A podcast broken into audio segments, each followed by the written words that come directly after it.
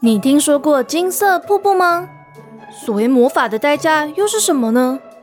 欢迎收听奔奔小剧场，我是奔奔，让我带你走进奇幻世界里吧。上个礼拜上架的 Live Podcast 听了吗？是不是有听到不一样的奔奔啊？那上一集故事说到，那不勒斯的大公主渊羽与银花骑士乌拉德会合，跟着动物们在日光消逝、月光未明之际踏入泥土地，并看到一金一银的门矗立在眼前。两道门里各有魔法师和丹影，而不管两边的魔法师如何引诱渊羽踏入门里。最后都因为想不到过往与佩琼斯的记忆而被识破了身份，也渐渐消失在白色的月光里。接下来还会发生什么事呢？今天的故事就开始喽。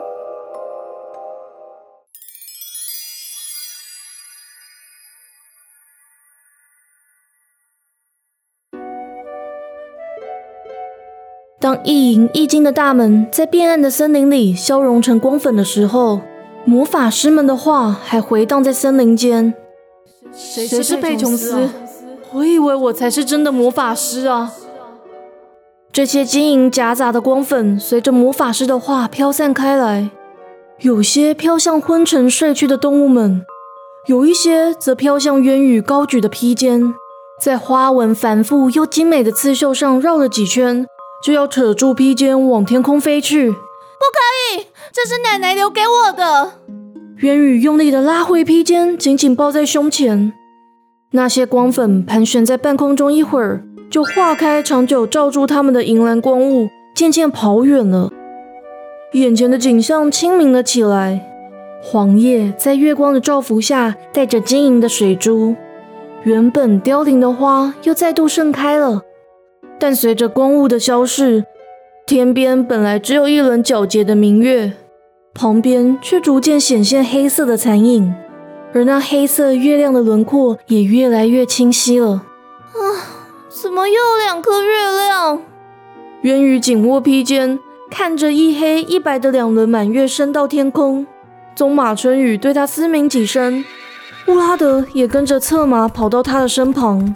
天黑之后容易有大雾，我们先穿过这片泥土地比较要紧吧。渊羽点头，正要翻身上马。动物们突然就张开了眼睛，它们身上的毛发不再尖杂银蓝色的光芒，眼神涣散。看到渊宇对他们伸出手时，却都猛然从泥土地跳了起来，直盯着他看。各位，我们该离开了。动物们没有移动半步，渊宇只好踩进泥土地里，又喊了一次：“你们跟我说过，再过去就是亮亮那里了。”我们赶快出发吧！短耳兔听完，却转身跳进树丛，松鼠也跟着窝进树洞里。小鹿还是推着公鹿的腿，但看向渊羽的眼睛却眯了起来。就连过去几天都要陪在他们身边的熊，也露出了森白的尖牙齿，背上的鬃毛微微竖直。蘑菇金草草从渊羽的黑棕色发丝间探出头。对熊挥舞着小手，小嘴一张一合，叫了一串句子。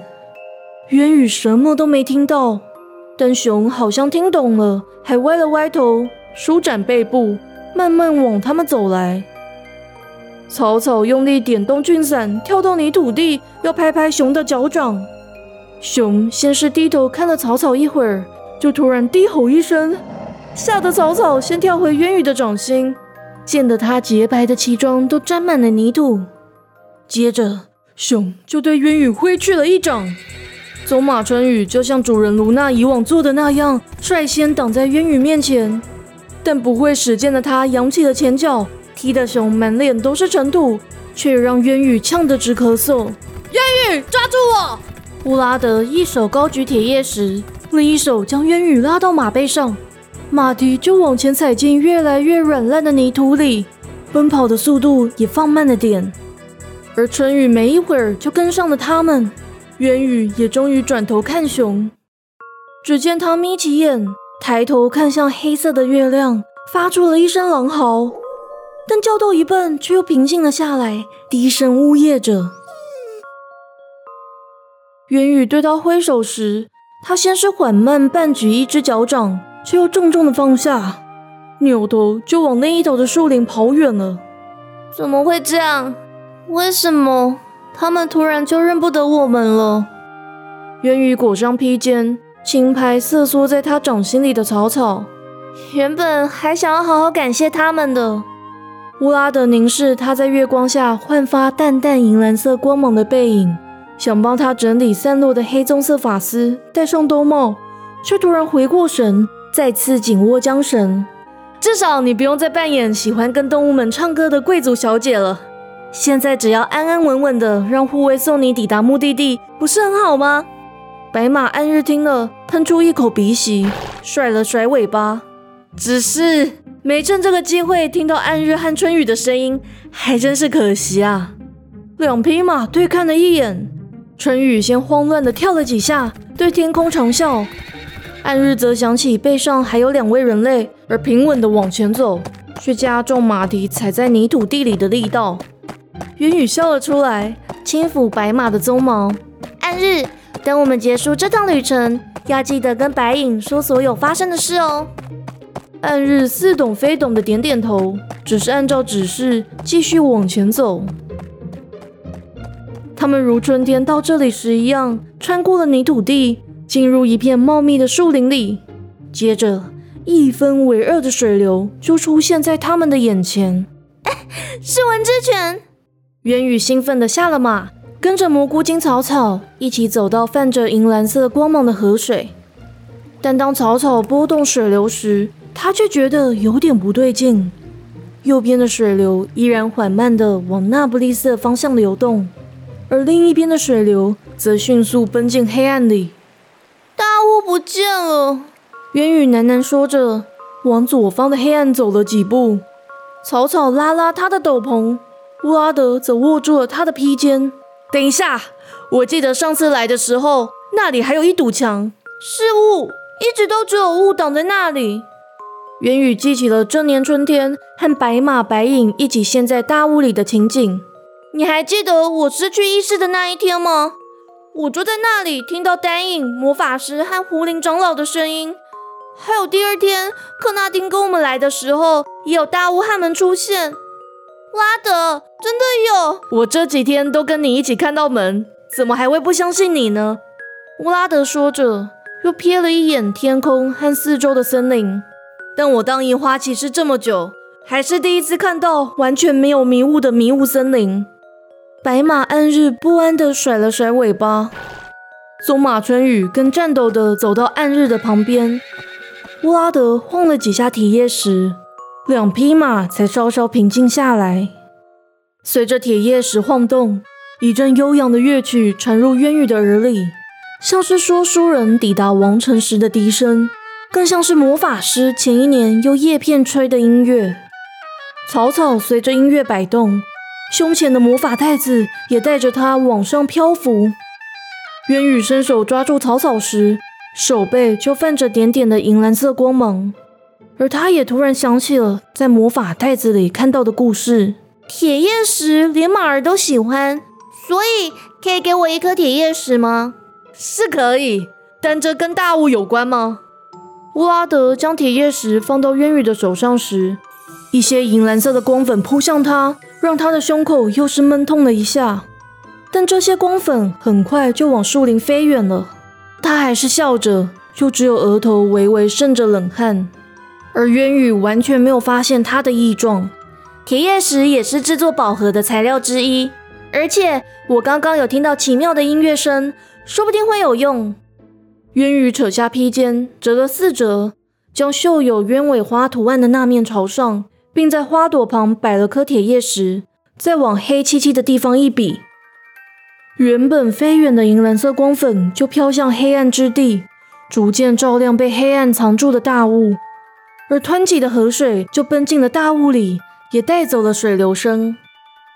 元宇松了一口气，拍拍跳到肩膀上的草草，又转头对乌拉德一笑：“乌拉德，谢谢你陪我到这里。”你很快就可以再回到银花骑士团，完成小时候的梦想了。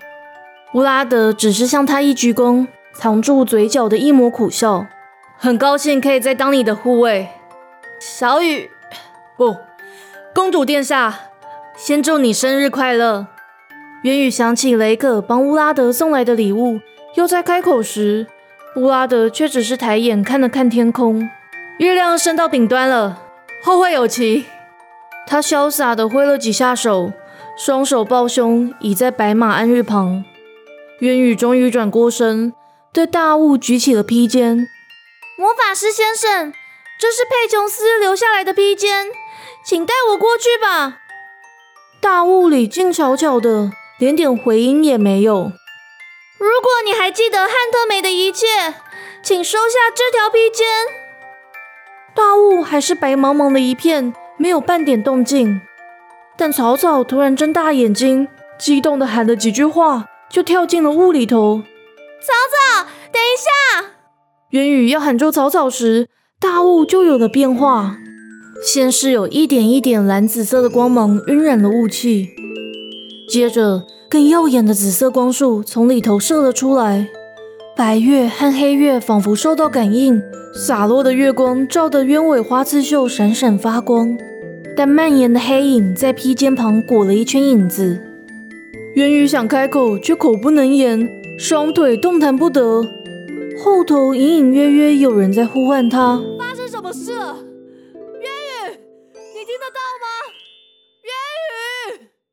紫色的光芒完全划破了雾气，向渊宇铺展开一道紫色的地毯。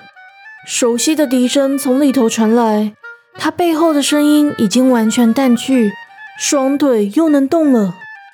而他每踩一步，就有金的或银的光芒绕着他的脚踝转。然后他就走进了紫色的光雾里，雾里静悄悄的，像是挤压出了所有的声音。元宇试着要说话，却发不出任何声音。里面没有指标，没有树叶或花朵，原有的紫色光晕也渐渐褪去，唯一的色彩就只有前方逐渐逼近的橘红色身影。元宇走着走着。突然想不起自己为什么要到这里来，想不起自己接下来要去哪里，却感到前所未有的平静，甚至想要待在屋里一辈子，永远不出去也可以。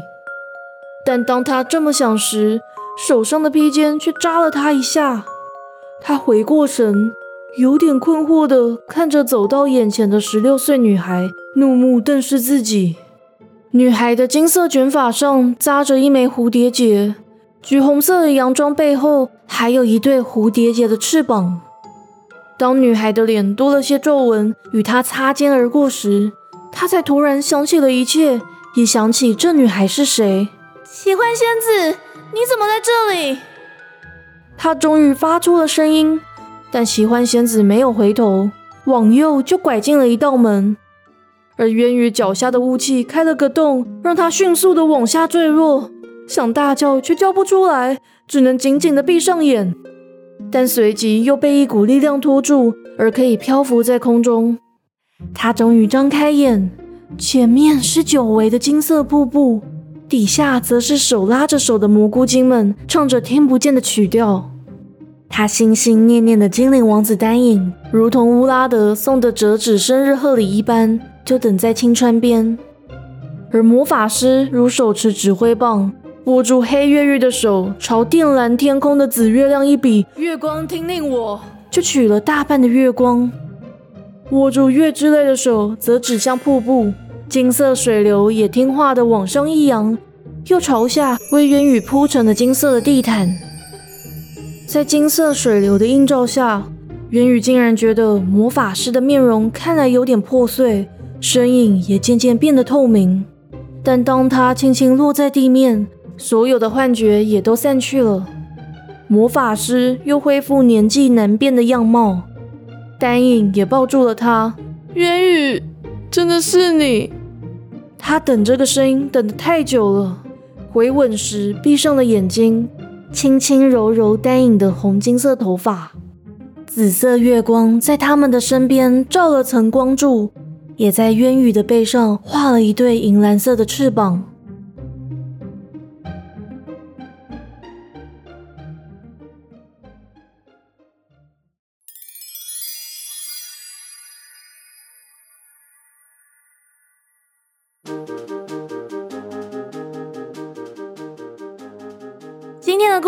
就到这里结束喽。想知道后续，请记得订阅奔奔小剧场。那如果喜欢故事，也欢迎小额赞助奔奔，或是订阅我的赞助方案，就有机会看到一些小故事，或是角色们自己的心声。那也可以追踪我的脸书或 Instagram，来得知最新的消息哦。故事里面提到跟铁叶石相关的事，可以回头收听第五十六集《魔法袋子里的世界》。而渊羽在春天到迷雾森林里面的集数呢，可以听第四十三集《在迷雾中心呼喊你》和第四十五集《迷雾森林里的春天》。如果想要听两匹马的声音，就要听上一集故事的彩蛋。至于乌拉德是怎么送渊羽生日贺礼的呢？可以听第五十二集，只待秋季来临。那我们就下次见喽，奔奔小剧场下回待续。